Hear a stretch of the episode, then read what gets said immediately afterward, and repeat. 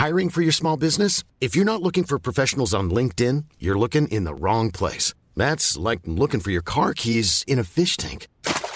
LinkedIn helps you hire professionals you can't find anywhere else, even those who aren't actively searching for a new job but might be open to the perfect role. In a given month, over 70% of LinkedIn users don't even visit other leading job sites. So start looking in the right place. With LinkedIn, you can hire professionals like a professional. Post your free job on linkedin.com/people slash people today.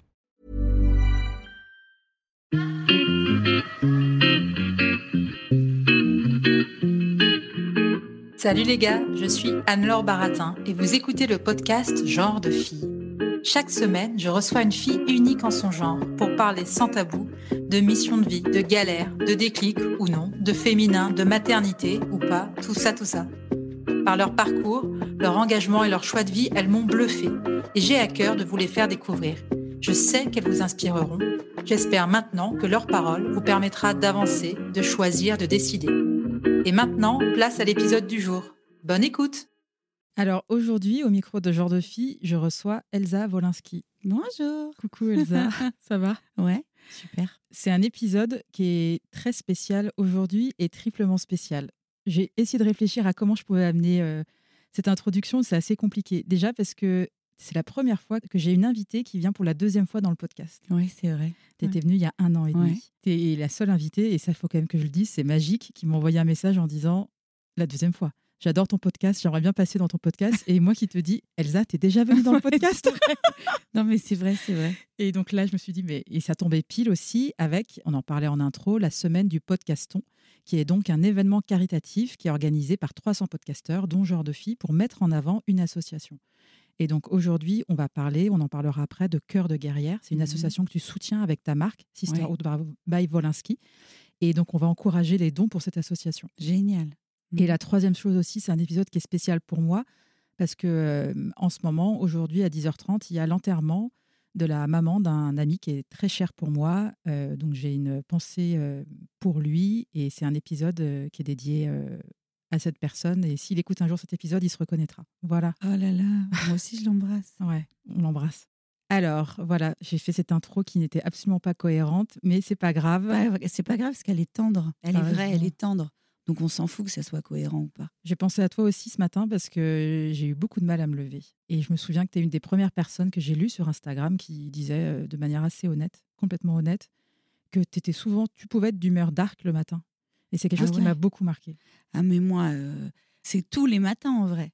En fait, tous les matins, j'ai un doute. Tous les matins, je me lève et euh, j'ai une frayeur, j'ai une insécurité en fait. C'est pas que je suis dark, j'ai une insécurité. Et cette insécurité, elle amène le doute, elle amène euh, ensuite le mal-être. En tout cas, quand nous, on peut la ressentir, cette insécurité, le fait de savoir qu'on la partage avec d'autres personnes, qu'on admire aussi euh, à côté de ça, ça fait vraiment du bien. Donc, merci pour ça. Alors, Elsa, je ne t'ai même pas présentée. Tu es donc la créatrice de la marque Sisterhood. Donc, Sisterhood, c'est avant tout, c'est une aventure solidaire et engagée. C'est plus qu'une marque de mode. C'est quelque chose que- qui est complètement assumé d'ailleurs euh, par ta marque. Porter Sisterhood, c'est une manière de s'engager, de faire un acte d'achat solidaire pour les femmes et les enfants qui luttent contre les violences conjugales.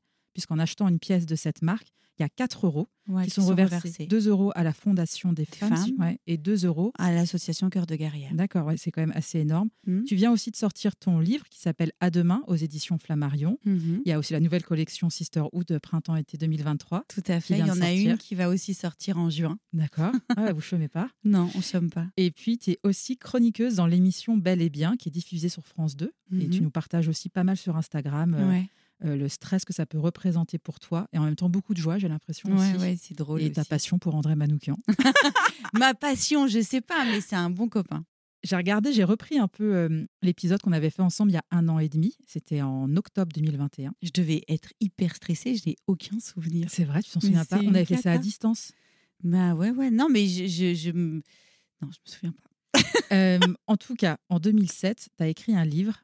Je te posais déjà cette question-là, mais je te la repose, qui était intitulé Je n'ai pas épousé mon père, où Mhm. tu racontais ton parcours entre enfance privilégiée et valeurs de gauche. Et tu disais justement dans ce premier épisode qu'on a enregistré ensemble qu'il était nul. Ouais. Alors maintenant que tu viens en sortir un nouveau, j'ai envie de te dire comment tu trouves ton nouveau livre? Non, mon nouveau livre, il est vrai, il est humain et il sonne juste. L'ancien, le premier, il était nul parce que c'était une commande que j'avais pas envie de faire, qu'on m'a forcé à écrire, euh, on m'a vraiment forcé la main. À chaque fois, ça a été réécrit derrière mon dos. Donc, en fait, il sonne pas juste. Il est un peu ridicule, ce livre. Tandis que là, celui qui vient de sortir, il, est, il a été écrit presque à l'oral. Et je l'ai écrit, mais après, je l'ai relu à l'oral. Donc, les mots chantent, en fait. Et donc, pour donner un peu de contexte, ce livre, c'est euh, ton récit se passe au moment où tu fais une cure de jeûne dans une clinique allemande clinique dont j'avais déjà entendu parler parce qu'on a une prof de yoga en commun. Euh, qui va souvent, c'est grâce à elle que j'y vais. Coucou Anne Bianchi, si tu nous entends. Salut Anne, vive Satnam. oui, carrément, vive Satnam. Et donc, tu es partie pendant 21 jours. Est-ce que tu as envie de retourner dans cette clinique? Mais j'y retourne. Ah, c'est vrai, tu y retournes? Ouais. tu vas écrire un second livre? Non. Oh non, au secours Mon Dieu, non, mais j'y retourne. Je voulais y retourner pour me reposer, mais en fait, je vais beaucoup bosser quand même. Mais j'y retourne euh, là en avril. Mais j'y retourne pas 21 jours. J'y retourne en 12 jours. Et le livre, je l'ai écrit en 21 jours là-bas.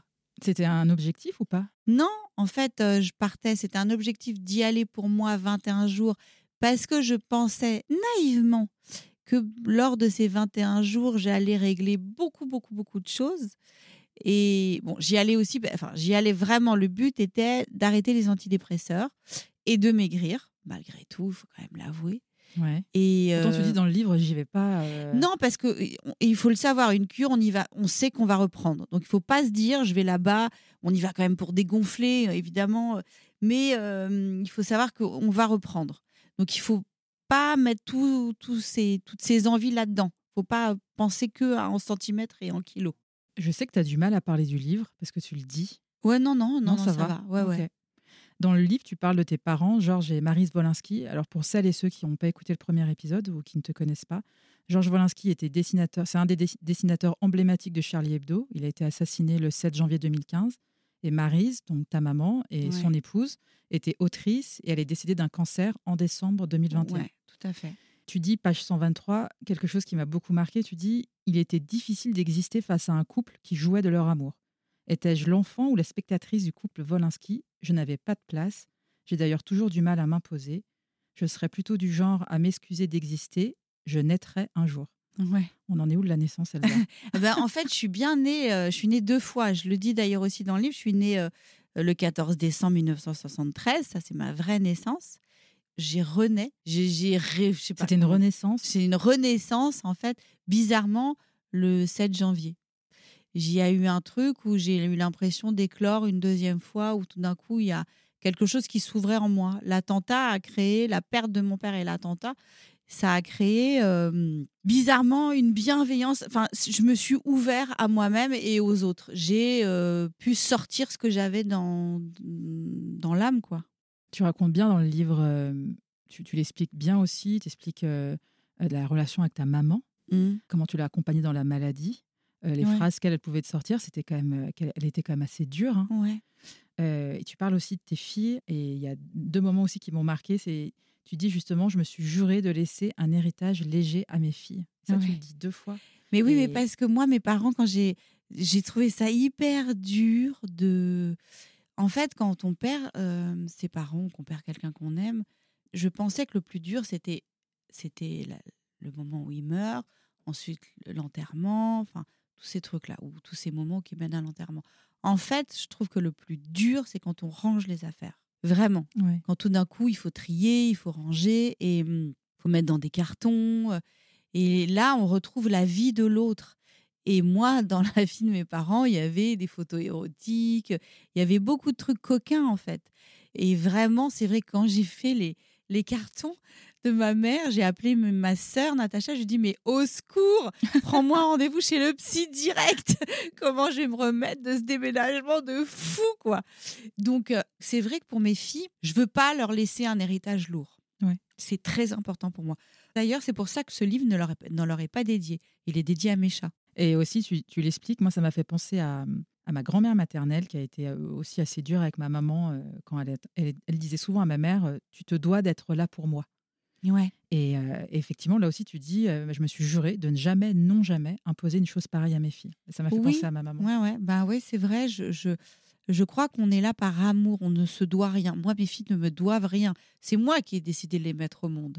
Donc elles sont là. On se doit du respect peut-être, de l'intelligence, du dialogue, mais elles ne doivent pas être obligées de s'occuper de moi. Pas du tout. C'est moi qui dois m'occuper d'elles. Quand tu parles, tu dis justement que ce qui est le plus dur avec les, avec les morts, euh, c'est euh, l'après, le rangement. Tu dis à un moment, c'est très drôle euh, que quelqu'un te contacte sur Instagram et te dit, mais je, peux rentrer en contact avec les morts, je peux parler aux morts, et que tu lui dis, non, mais c'est bon, laissez, là où ils ah sont. Surtout pas, surtout pas, laissez-les laissez où ils sont. Mais oui, c'est vrai que quand mes parents, enfin mes deux parents sont décédés, j'avais plusieurs personnes qui me disaient, mais est-ce que je, vous, voulez les contacter, je peux vous aider et tout. Et moi, c'est hors de question. Je veux surtout pas parler avec mes parents. Je veux dire, je suis c'est terrible de perdre les personnes qu'on aime, mais il y a un moment aussi, il y a une grande liberté de pouvoir enfin s'occuper de soi et de sa vie, de se construire. Moi, je me suis beaucoup occupée de mes parents, donc j'ai envie de m'occuper de moi maintenant. Et là, en ayant fini d'écrire le livre, le livre est paru, euh, tu es passé dans pas mal d'émissions. Mmh. Non, pas beaucoup. Non, pas beaucoup. Non, non. Ok. Attends, tu as fait France Inter quand même Oui, euh, pas beaucoup d'émissions de télé, je veux dire. Ouais, ouais, la radio, ouais, beaucoup. Est-ce que c'est un plaisir pour toi de parler du livre? Est-ce qu'il y a toujours cette ah, espèce. non. non. bah, raconte-nous. Non, non. Euh, enfin, raconte-nous comme c'est dur de parler du livre. ouais, non, c'est pas un plaisir en fait. Après, c'est, c'est, je suis fière d'avoir fait ce livre parce que je suis allée jusqu'au bout d'un projet. Ce livre, il n'était pas c'était un projet pour moi comme un autre, comme peut l'être euh, ma marque de vêtements, comme peut l'être une collection, comme peut l'être une chronique euh, dans l'émission Belle et Bien. Ce n'était pas quelque chose d'incroyable ou d'exceptionnel. Si je le vis comme ça, après, ça me bloque. Donc c'était vraiment un projet comme un autre. Euh, et j'aime bien aller au bout de mes projets. C'est très important pour moi d'aller jusqu'au bout de tout ce que, de toutes mes idées. j'aime bien l'idée de faire. Donc après, quand c'est fait, je m'en fous un peu. Donc le livre, je suis contente parce que c'est un objet qui est réalisé. Euh, je suis contente parce que je l'ai fait avec euh, un éditeur hyper intelligent euh, qui était vraiment empathique et qui m'a laissé. Garçon moderne. ouais, garçon moderne, Guillaume Robert, et qui m'a vraiment laissé exister comme je le voulais. je voulais que ça soit maquetté d'une certaine manière. vraiment, il m'a écouté. J'ai eu beaucoup de chance. Donc, mais il n'y a pas une fierté à parler du livre. Euh, c'est plutôt une douleur parce que je parle de choses difficiles. Dire que j'avais envie que ma mère meure, euh, dire que j'ai envie d'être libre, que je suis contente d'être libre parce que mes parents sont morts, c'est dur de le dire. Il a fallu le digérer, il faut l'assumer, il faut assumer ces mots-là. Donc non, c'est évidemment que c'est difficile. Tes filles l'ont lu ou pas? Non, mais je veux pas qu'elles le lisent. Non, mais bon, entre ce que. Non, non, mes filles le liront pas parce que mes filles, elles, ont eu un grand-père euh, décédé euh, dans un attentat. Euh, elles ont eu leur grand-mère qui est morte à petit feu et qui a, qui a été vraiment assez difficile avec moi. Donc, elles savent, elles n'ont pas envie de se faire du mal, mes filles. Elles savent très bien la limite. Donc, non, non, elles le, elles le liront pas elles n'ont pas envie. Euh, quand, si je leur dis, elles me font confiance en fait. Donc si je leur dis ne les lisez pas aujourd'hui, c'est pas pas la peine. Euh, elles ne le feront pas. Elles te laissent des petits messages trop mignons que tu partages. Euh, Ça donne envie d'avoir des, des, des, enfants comme, enfin, je veux dire, qui, qui, vont grandir comme ça. Qui, elles t'encouragent. Elles te disent maman, on est fiers de toi. J'ai beaucoup de chance. Alors. Euh, c'est pas des anges, hein. elles sont équivalentes à une équipe de rugby, il faut se calmer tout de suite. Mais elles rangent rien du tout. Hein. Oh là là, elle me que, dingue. Si, les personnes qui écoutent cet épisode, vous connaissez des enfants qui rangent, appelez-moi. Ouais, c'est ça. Non, mais à côté de ça, c'est vrai que j'ai. Bon, je m'occupe beaucoup d'elle. Hein. Enfin, c'est un échange. J'ai beaucoup de chance. Elles me laissent des mots, mais parce que moi aussi, je leur laisse des mots, parce que je les soutiens, parce que euh, la petite, je me suis levée très tôt ce matin. Je voulais lui faire des nattes que j'ai loupées. Enfin bon, je, leur fais des gâteaux. Je suis très présente autour d'elles vraiment, donc je, j'ai beaucoup de chance parce qu'elle euh, elle voit. Et puis je suis une maman seule aussi. Je pense que si j'étais une maman, peut-être que si j'étais en couple, ça serait différent. Là, elle voit que je suis une maman seule, indépendante. Je travaille beaucoup pour leur offrir des belles vacances. Enfin, voilà, je, elle, sentent. J'ai la chance qu'elle voit euh, tout le mal que je me donne en fait pour, euh, pour elle. Ta vulnérabilité, c'est quelque chose qui est assumé à la fois dans ce que tu partages euh, euh, avec les personnes qui te suivent sur Instagram, aussi dans ton livre. Mmh. Euh, ça a toujours été le cas? C'est quelque chose que tu assumes complètement? Alors non, justement, c'est pour ça que je parle de deuxième naissance, en fait, avec l'attentat. C'est que c'est à partir du moment où mon père est décédé dans l'attentat que j'ai révélé ma vulnérabilité, ma fragilité, ma bienveillance. Et j'ai osé en fait l'assumer. C'est-à-dire à ce moment-là, j'aurais pu ou paraître euh, euh, me donner un rôle d'une fille euh, éplorée, dans la haine, qui en veut au monde entier, ou une fille qui, au contraire, est dans le pouvoir, voilà, ne montre rien. Ben non, en fait, j'ai été ce que je, ce que je pensais être juste moi, c'est-à-dire je n'en voulais à personne. C'était comme ça. Et en revanche, j'avais besoin que cette bienveillance que j'avais au fond de moi, qui pouvait paraître pendant des années, euh, je pouvais paraître un peu neuneux, par exemple pour plein de gens, parce qu'à ce moment-là, j'étais journaliste dans des journaux et je pouvais paraître ne pas être carriériste, ne pas être forte, mais en fait, tout ça, c'était juste que j'étais euh, bienveillante, euh, vulnérable, un peu fragile, mal dans ma peau. Et donc, euh, je paraissais sûrement pas assez forte. Mais à ce moment-là, tant pis, tout est sorti. Je me suis dit, bah tant pis, si je suis pas forte, qu'est-ce que ça peut foutre mmh. en fait de pas être forte? Et qu'est-ce que ça peut faire d'être un peu lente? Je fais mon travail comme les autres. Oui, j'ai pas. J'avais moi, c'était important pour moi d'être maman. J'ai toujours été un peu entre en, euh, en décalage. En décalage, ouais. J'adore cette, contre cette ode à la lenteur. Moi, je suis quelqu'un de très lent. Et c'est toujours un truc que mes parents ont remarqué. Mon père disait Non, mais Anne-Laure, c'est un diesel. un peu en mode euh, On y va doucement. Et en fait, oui, quoi. Bah, c'est pas grave. En, en, même temps, moi, j'ai ma fille Bianca, elle est très lente aussi. J'ai envie de l'étrangler souvent. mais bon. tu te retiens? Maintenant, j'aimerais bien qu'on parle de. Donc, toi, tu es la marraine de l'association Cœur de guerrière. Une des marraines, je crois. Ouais, tu es une des marraines, ouais. Mmh. Et donc, tu as créé Sisterhood by Volinsky, c'est cette marque de prêt-à-porter qui lutte contre les violences faites aux femmes. Donc, j'aimerais qu'on parle de cette association. Comment tu es rentrée en contact euh, avec euh, elle et eux euh, Qu'est-ce qui s'est passé? Tu as eu un déclic Qu'est-ce qui fait que tu t'es dit Allez, j'y vais, allez, je m'engage? En fait, Cœur de guerrière et Sisterhood, alors il y a eu deux choses différentes. Il y a eu d'abord le fait que j'ai assisté un jour à, un procès qui était celui de Laura Rapp, en fait, qui a fait jurisprudence depuis, euh, qui avait été euh, étranglée par son conjoint devant leur fille. Et du coup, euh, c'était Sophia, des Femmes, qui m'avait proposé de, participer en fait à ce jugement. Et j'avais rendez-vous au tribunal de Versailles. J'y suis allée. Là, j'ai rencontré des femmes, des mères euh, j'aime pas dire des victimes, hein, parce que d'ailleurs, elles non plus, elles n'aiment pas qu'on les appelle comme ça. Et j'aime pas dire non plus des guerrières, parce que je trouve que c'est un peu comme ça, un peu dur. C'était des filles euh, assez incroyables qui renaissaient elles aussi de, de, de vie, de, de, moments de vie très durs et qui m'ont raconté leur parcours. Et quand je suis rentrée chez moi, je me suis dit, ben, je peux plus fermer les yeux là-dessus c'est pas possible. Je peux pas faire comme si, comme si rien n'existait. Je peux pas me dire, je peux pas avoir rencontré ces femmes-là. Je peux pas euh, avoir entendu tant de douleurs et puis rentrer chez moi et faire comme si ne rien n'était. Donc dès que je suis rentrée, je me suis dit bon, comment je peux faire pour donner de l'argent de manière pérenne à toutes ces familles qui en ont besoin? Et concrète, en fait. Et concrète, oui. Il fallait que ça soit euh, vraiment concret. Et en fait, j'ai pensé aux vêtements parce que j'avais fait une école de mode.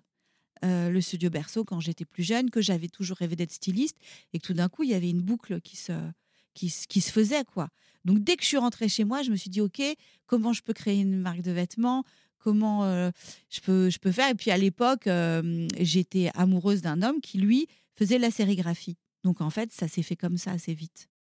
Et est-ce que ça, le fait, tu en, en parles dans le livre, tu en avais déjà parlé aussi sur Instagram, que tu as, déjà eu un ex-conjoint euh, qui a été euh, violent? Oui, j'ai eu un premier mari euh, qui, qui m'a assez humiliée. Alors après, dans tous ces moments-là, avec le, recul, c'est compliqué parce que, parce que je suis restée, parce que j'ai encore l'attitude de dire est-ce que c'était ma faute? Est-ce que je l'avais j'étais c'est un voilà c'est très bizarre encore hein. j'ai encore que tu dis la première gifle je l'ai trouvée virile oui, la deuxième gifle, j'ai pleuré. Ouais, et, après, c'était trop tard.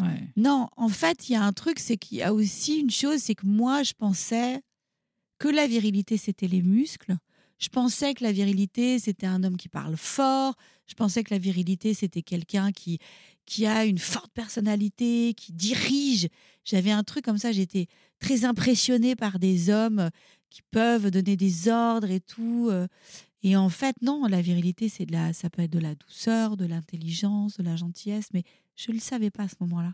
Tu l'expliques très bien dans ton livre aussi, parce que tu fais le parallèle avec tes parents, Ou c'est ta sœur qui te dit mais en fait euh, Elsa tu te rends pas compte euh, papa était euh, super macho. ouais super macho. Ouais, hyper phallocrate. Non, parce que c'est vrai, moi, je voyais pas du tout mon père comme ça. Et, et c'est sûr que, en fait, je voyais. Moi, j'ai beaucoup, beaucoup vécu avec mon père.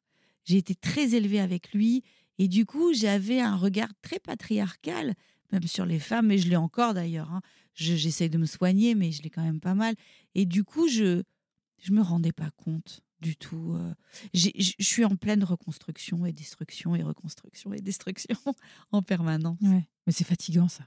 Ouais, c'est fatigant et en même temps, c'est très intéressant. Je pense qu'on est tous, enfin, euh, pour s'améliorer, c'est quand même intéressant d'être Ouais, ouais. toujours en train de se remettre en question, d'essayer de, de voir ce qui pêche, de voir comment on peut s'améliorer ou comment, ou pas s'améliorer, mais en tout cas d'apprendre des choses.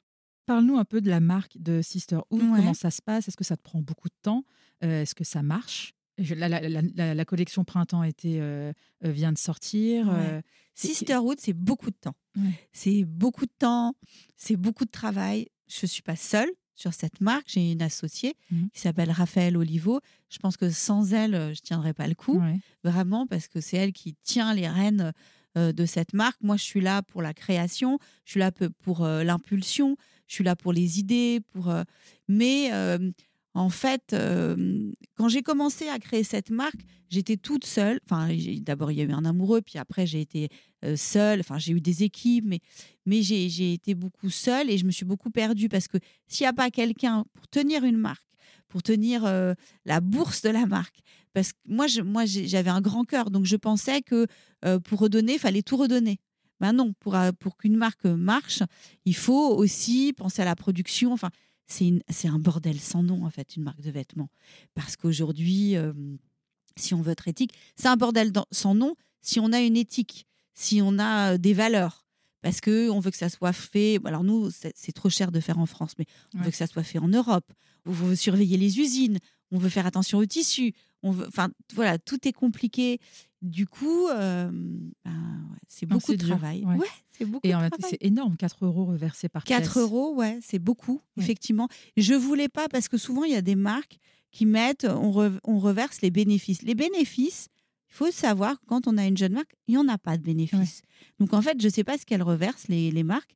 Mais donc, moi, je, voulais un truc très concret. Donc, à chaque fois qu'on achète un vêtement, on reverse 4 euros. Là, c'est sûr, c'est direct. Et, et alors pourquoi 2 euros à la Fondation des femmes et 2 euros euh, pour Cœur des guerrières? Ah, J'aimerais même faire plus d'ailleurs, mais ouais. parce que euh, bah, 2 euros à l'association Cœur de Guerrière parce que c'est mon association de cœur en fait et que elles font un travail de terrain hyper important.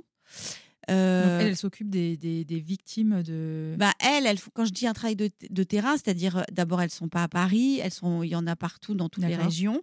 Elles ont, on les appelle, on les appelle au secours. Si on parle vraiment concrètement de ce qu'elles font, d'abord un, il y a l'appel téléphonique. Donc elles prennent les appels très au sérieux, elles écoutent. Ensuite, elles prennent en main l'histoire de la personne. Donc ça veut dire si la personne veut s'en aller, à quel moment, comment l'aider pour s'en aller. Ensuite, quand elle s'en va, ça veut dire la loger. Ensuite, ça veut dire aussi trouver un avocat, payer cet avocat. S'il y a des enfants, trouver le lait, trouver les couches. Si la personne est partie du jour au lendemain sans rien. Il y a tout un mécanisme à mettre en place pour protéger ces familles. Donc, elles, elles sont là pour ça et mon argent, il sert à ça. Enfin, votre argent, notre argent, il sert à ça. Ensuite, la Fondation des femmes, parce que la Fondation des femmes, c'est une fondation qui va redonner à d'autres associations. Donc l'idée, c'était aussi d'ouvrir pour d'autres associations. Ça peut être plein, plein d'associations, en avant toutes ou plein d'autres. Donc ça, c'était important pour moi. Et j'aime beaucoup le travail d'Anne-Cécile Mayfair. Elle fait un travail très important. qui est la elle- présidente de la, présidente des de la femmes. Fondation des femmes et elle est sur tous les ponts. euh, c'est c'est très important, ouais. Nous, qu'est-ce qu'on peut faire euh, pour aider euh, Ben, acheter chez Sisterhood, c'est important. Si vous adhérez, il faut aimer les couleurs. Oui. Alors, je précise que Elsa est habillée, c'est assez logique, en Ouais. total look. Non, Sisterhood. alors c'est pas assez rare parce que moi, je suis contre le marketing de ma propre marque. Ouais. Euh, c'est c'est un vraiment euh, c'est pas mon truc d'être un panneau publicitaire en permanence mais c'est il se trouve que je suis en pleine ménopause Oui. que je ne rentre dans rien et que le pantalon qu'on a créé, le dernier pantalon qu'on a créé, est extrêmement agréable à porter, qui a des poches, ça fait un bon look et je me sens pas grosse dedans. Et les t-shirts, pareil, le coton, il est super doux. Donc, je, je, ceux-là, je le porte souvent. Ouais. Et, les sweats à capuche, vous allez en refaire ou pas? Euh, On en fait en juin. Ouais, en juin, on a une nouvelle capsule qui sort. En fait, tous les quatre mois, on va sortir des collections. En fait, il n'y a pas beaucoup de marques euh, comme ça où tu as ce montant-là qui est reversé. À... Comme tu dis, souvent, on, entend les bénéfices sont reversés. Mm, c'est souvent un euro ou deux euros, pas quatre euros par vêtement. Et mm, j'aimerais bien qu'on parle aussi de Bel et Bien, cette émission. que j'adore. Euh, raconte-nous, tu as l'air de dire que c'est souvent euh, stressant, la préparation. Non, c'est oppressant parce que, bah, parce que moi, j'ai tendance à me à stresser beaucoup, à avoir très peur. Moi, j'ai peur de tenir debout déjà. Donc, euh, enfin, c'est pas j'ai peur, c'est tenir debout, c'est déjà un, un programme. C'est déjà toute une histoire. Ça fait un an que tu es sur l'émission? Ça va faire deux ans, je deux pense. ans? Ouais, deux ans maintenant. C'est une émission qui est diffusée le samedi matin. Le samedi matin à 9h30. Et au départ, je voulais pas du tout la faire. Présentée par Agathe Le Caron. et Ali Ribéi sur France Inter, qui est, qui est, sur France Inter. Agathe Le Caron qui présente les maternelles. Euh, qui sont deux personnes euh, assez exceptionnelles, hyper gentilles, hyper bienveillantes et qui m'entourent beaucoup. Euh, encore là, au dernier enregistrement, on, enregistre trois émissions d'un coup et la, la, deuxième, en fait, je l'ai un peu foirée. J'étais, il y avait euh, Aurène Marco, Docteur Beauty, qui était invité. C'est mon médecin esthétique. Enfin, je sais pas, j'étais mal à l'aise et j'ai beaucoup ri. Voilà, ils sont très bienveillants. Ils accueillent ma peur. Ils accueillent ma trouille. Oh, il y a Christophe André, le Père Noël. c'est comme le Père Noël. Christophe André, c'est, je l'aime plus que tout. Et donc effectivement, euh, non mais c'est un bonheur cette émission parce que j'ai l'impression de soigner tous mes mots à chaque émission. Effectivement, il y a André Manoukian qui est mon, chouchou, euh, mais qui est marié, je précise, parce qu'à chaque fois on me dit mais vous seriez bien ensemble, mais il est marié et sa femme est géniale et sa femme surtout accepte que je rigole avec euh, André comme ça et voilà elle sait bien qu'il a pas, qu'elle n'a pas à avoir peur. Tu as pu parler de à demain dans, euh, dans Bel et Bien Ah non, non, je n'ai pas parlé de à demain. Non. Non, non. En fait, c'est donc la chronique que tu as chez eux, c'est des sujets bien précis. C'est euh, à chaque fois, dans l'émission, il y a des thèmes précis. Et puis moi, je, fais une chronique sur ce thème précis. Euh, et souvent, j'ai des invités. Ouais. Et en fait, sur cette émission, moi, je voulais pas faire cette émission. Ah, parce que je voulais pas faire de la télé, parce que à la télé, quand même, il y a une ambiance stressante, un peu méchante. Enfin, méchante. Euh, un peu stress quoi. Parce que tu avais, déjà fait de la télé en Oui, mais justement, c'est une ambiance particulière la télé. Il faut être fort pour faire la télé quoi. Il faut se sentir bien dans sa peau, il faut y aller, il euh, euh, faut, faut, faut, pas avoir d'ego et oulala, et on peut se sentir vite écrasé. Donc moi, j'avais pas envie de me faire mal.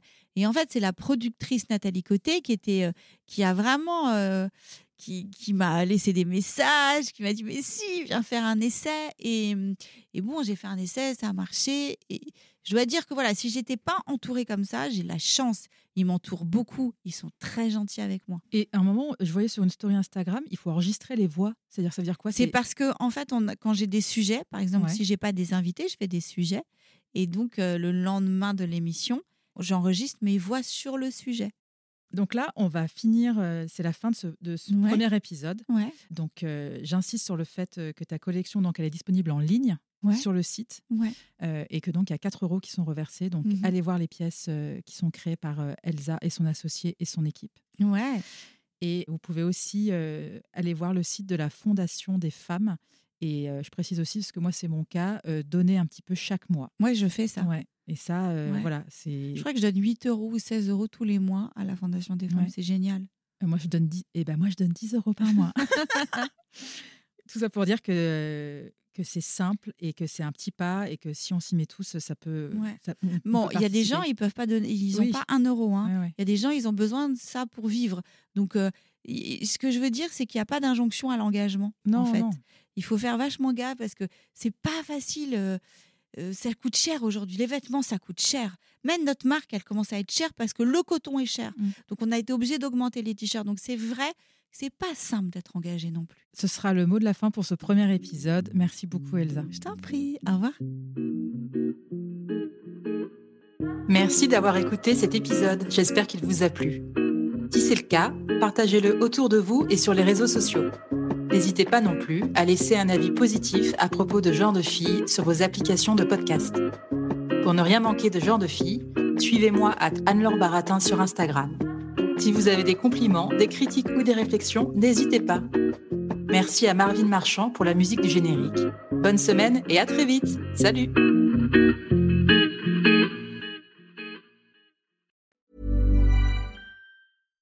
When you make decisions for your company, you look for the no-brainers. And if you have a lot of mailing to do, stamps.com is the ultimate no-brainer. It streamlines your processes to make your business more efficient, which makes you less busy. Mail checks, invoices, legal documents, and everything you need to keep your business running with stamps.com.